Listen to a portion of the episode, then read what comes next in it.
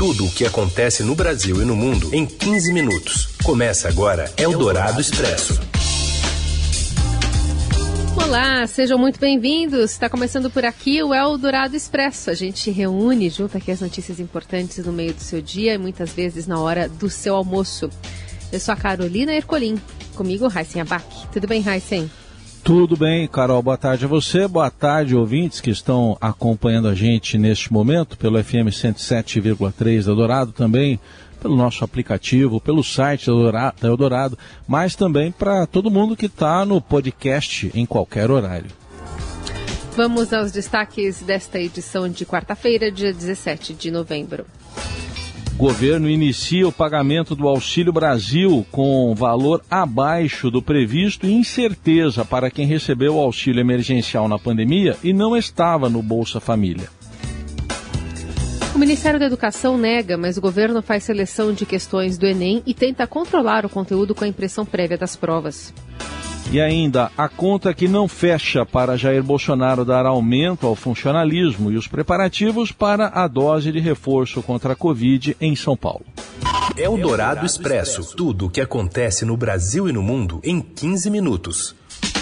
O governo começa hoje os pagamentos do Auxílio Brasil, programa social que substitui o Bolsa Família. Por enquanto, os recursos necessários para um benefício mensal de ao menos 400 reais, como prometeu o presidente Jair Bolsonaro, ainda não estão garantidos e dependem de o Congresso aprovar espaço fiscal de 51 bilhões. Em novembro, o valor médio do Auxílio Brasil será de aproximadamente 224 reais.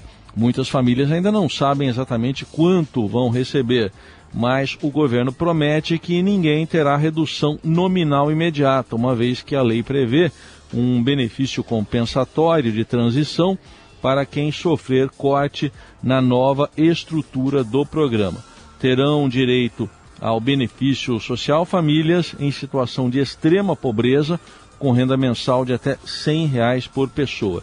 Neste mês, o governo prevê pagar o benefício a 14 milhões e 600 mil famílias. Em dezembro, a meta é chegar a 17 milhões. Segundo o presidente da Caixa, Pedro Guimarães, os beneficiários do Bolsa Família terão, serão automaticamente transferidos para o Auxílio Brasil.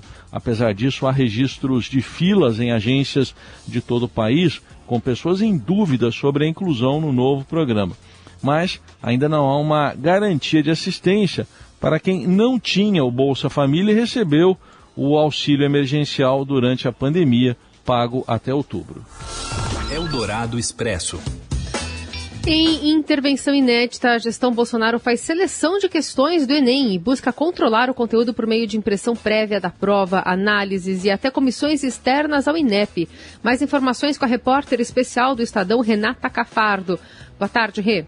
Olá, Carol. É, o governo Bolsonaro tem usado diversas estratégias para controlar o conteúdo do Enem, isso desde o começo do governo, né?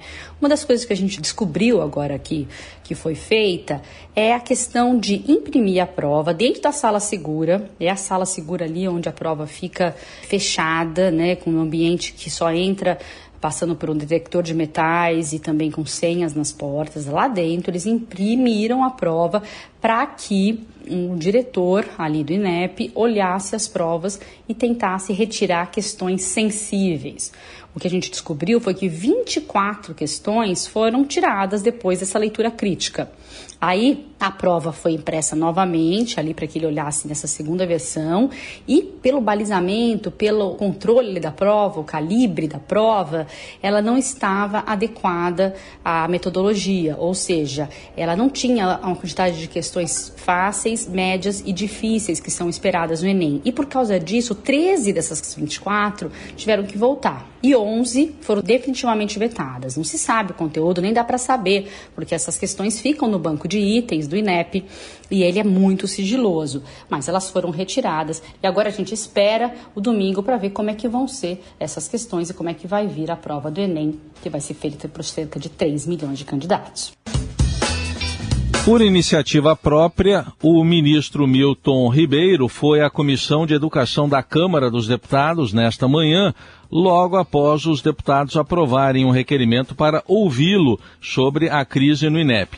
Aos parlamentares, ele explicou o que o presidente Bolsonaro quis dizer ao afirmar que o Enem de 2021 terá a cara do governo. Creio que causou um pouco, ou talvez muita apreensão, foi uma frase do senhor presidente da República, que ele disse a respeito de que o Enem tem a cara do governo. E eu quero, como respondi a um jornalista que estava insistindo demais, o Enem agora tem a cara do governo. Em que sentido? De competência, honestidade, seriedade. Essa é a cara do governo. Nós não temos nenhum ministro preso. Não temos nenhum caso de corrupção. Ontem, o ministro havia atribuído a crise no INEP a uma questão administrativa de pagamento ou não de gratificação. Alexandre Retamal, presidente da Associação dos Servidores do Instituto Nacional de Estudos e Pesquisas Educacionais Anísio Teixeira, rebateu a acusação em entrevista à Rádio Eldorado. Teve uma reunião em abril, logo depois que o atual presidente tomou posse lá no INEP, o Danilo do Paz, com o ministro, na qual os servidores não tiveram direito à voz, o nosso direito era só ouvir, em que o ministro disse assim para o presidente, que era para ele basear as decisões dele na visão do presidente da República para a educação no Brasil. Qual é essa visão? Eu penso que é isso que o ministro tem que conseguir esclarecer na Câmara para a sociedade entender qual é essa movimentação e poder, então, mais do que entender, agir, meus amigos. Esse movimento dentro do INEP é um alerta mas é também nós estamos pedindo à sociedade e ao Congresso Nacional que tome providências, porque a gente tem que lutar para defender a educação brasileira. Para a Retamal, a convocação do ministro pela Comissão de Educação da Câmara dos Deputados pode ser uma oportunidade da sociedade pressionar o governo por menos interferência na prova. Eldorado Expresso.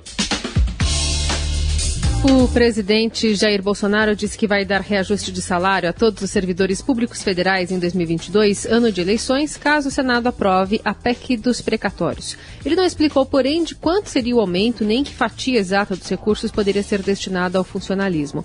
O texto abre um espaço de 91 bilhões de reais no orçamento ao adiar o pagamento de parte das dívidas judiciais e mudar a correção do teto de gastos. Ele deve ser retomado na semana que vem com uma nova pressão criada pelos servidores atiçados pelo presidente. O relator geral do orçamento já disse ao Estadão que não há espaço nas contas do governo para o aumento, principalmente porque se trata de um gasto permanente. Para a colunista da Rádio Dourado, Adriana Fernandes, a equipe econômica está cedendo a pressões políticas para o furo do teto de gastos com o aumento, mas com ressalvas o coração do teto de gastos está sendo alterado pela PEC. Inclusive, muitos críticos afirmam que de forma casuística por conta da eleição.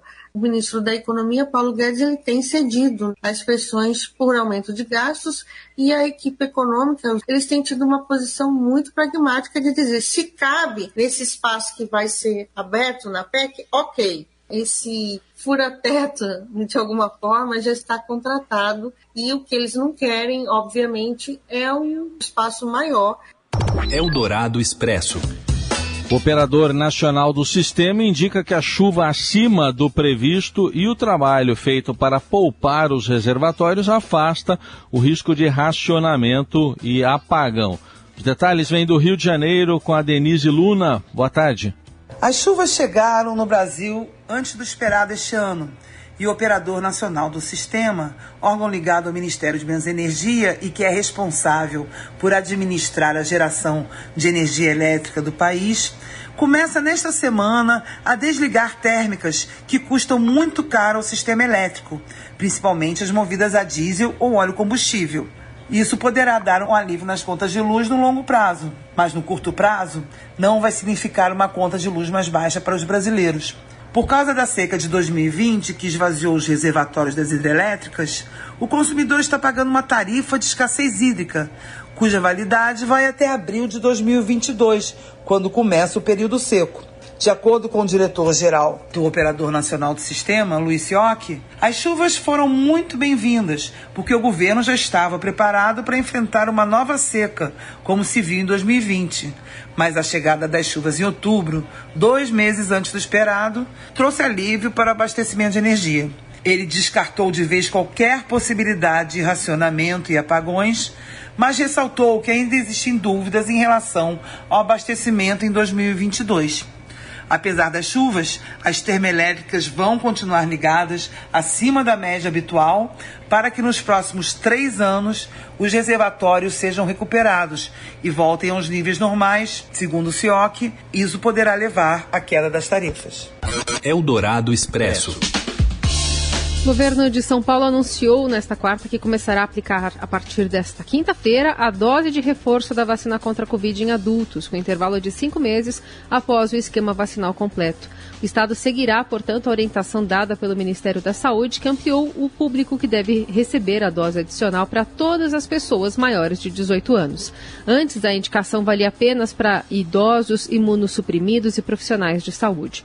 O governo federal também antecipou o intervalo de aplicação de seis para cinco meses.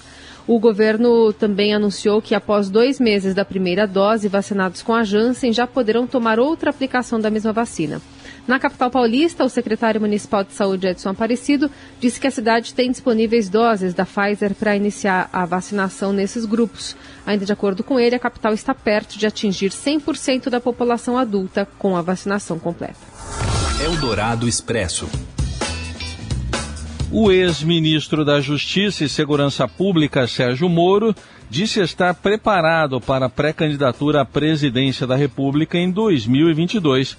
Recém-filiado ao Podemos, o ex-juiz da Operação Lava Jato foi o convidado do programa Conversa com Bial da TV Globo na madrugada desta terça-feira e afirmou que está, palavras dele, pronto para liderar esse projeto consistente com o povo brasileiro e disse também que se o povo brasileiro tiver essa confiança, o projeto segue adiante. Perguntado sobre como tem discutido projetos no bastidor político, Moro afirmou que as conversas estão voltadas principalmente para a economia e anunciou Afonso Celso Pastore, que dirigiu o Banco Central, como seu conselheiro. O ex-juiz informou que também aceitaria renunciar, ser cabeça de chapa. Ao ser questionado pelo apresentador Pedro Bial se isso seria um anúncio da candidatura, enfatizou que a jornada começa com a filiação, mas que estaria aberto para colocar o Brasil nos trilhos e disse ao final: Estou, sim, preparado. Eldorado Expresso. No dia seguinte ao jogo entre Brasil e Argentina, são os árbitros que estão tendo destaque no rescaldo da partida. Fala mais, Robson Morelli. Olá, amigos. Hoje eu quero falar das consequências do jogo da seleção brasileira com a Argentina ontem 0 a 0, resultado que classificou a Argentina para mais uma Copa do Mundo. Com esse resultado e com a combinação de outros resultados da rodada das eliminatórias, o árbitro e seus auxiliares e também os árbitros de vídeo foram suspensos pela Comebol porque não viram a cotovelada que o Otamendi deu no Rafinha. No primeiro tempo ainda, o jogador brasileiro cortou a boca, precisou jogar sangrando todo o primeiro tempo, levou cinco pontos na boca no intervalo e ainda voltou para jogar um pouquinho no segundo tempo. O árbitro disse que não viu falta intencional, considera o lance sem intensidade ou de intensidade média no rosto do jogador brasileiro e não era uma falta para cartão vermelho, na opinião do VAR, nas informações das conversas que o Estadão obteve do VAR depois do jogo. O juiz também entendeu que não foi pênalti e está todo mundo suspenso. Otamendi até colocou nas suas redes sociais que ele foi na bola, olha só, ele foi na bola naquele lance em que deixou o jogador brasileiro sangrando. Brasil fez uma das suas melhores apresentações na temporada. Todo mundo queria que o Brasil jogasse assim, com coragem, com vontade, com dribles, para cima dos seus adversários. Foi dentro da casa da Argentina e diante do seu maior rival. O Brasil já está na Copa do Mundo e agora se prepara até novembro de 2022 para melhorar esse time. É isso, gente. Falei, um abraço a todos, valeu. Eldorado Expresso.